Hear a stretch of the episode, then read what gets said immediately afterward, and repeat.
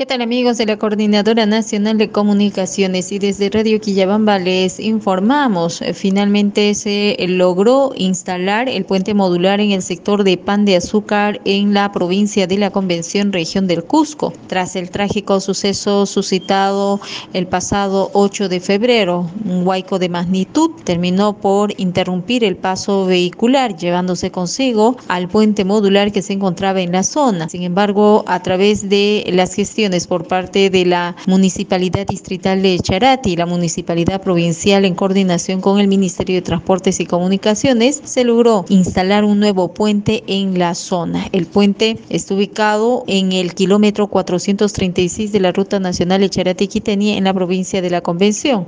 Es de cerca de 60 metros de eh, longitud que permitirá restablecer el tránsito vehicular en la zona. A través de la Unidad Zonal del Cusco de Provías Nacional, además intervino en el sector afectado. Se viene trabajando eh, no solo en la instalación, sino también se ha logrado mantener transitable el pase provisional que fue habilitado. Ante la intensidad de las lluvias en la zona, se ha dispuesto asimismo por parte del Ministerio de Transportes y Comunicaciones mantener la maquinaria pesada y cuadrillas de trabajo en el lugar de manera permanente. Igualmente han sido removidos los escombros, rocas y materiales arrastrados por dicho Huay. Desde Radio Quillabamba informó Marilyn Zamora para la coordinación Nacional de Comunicaciones.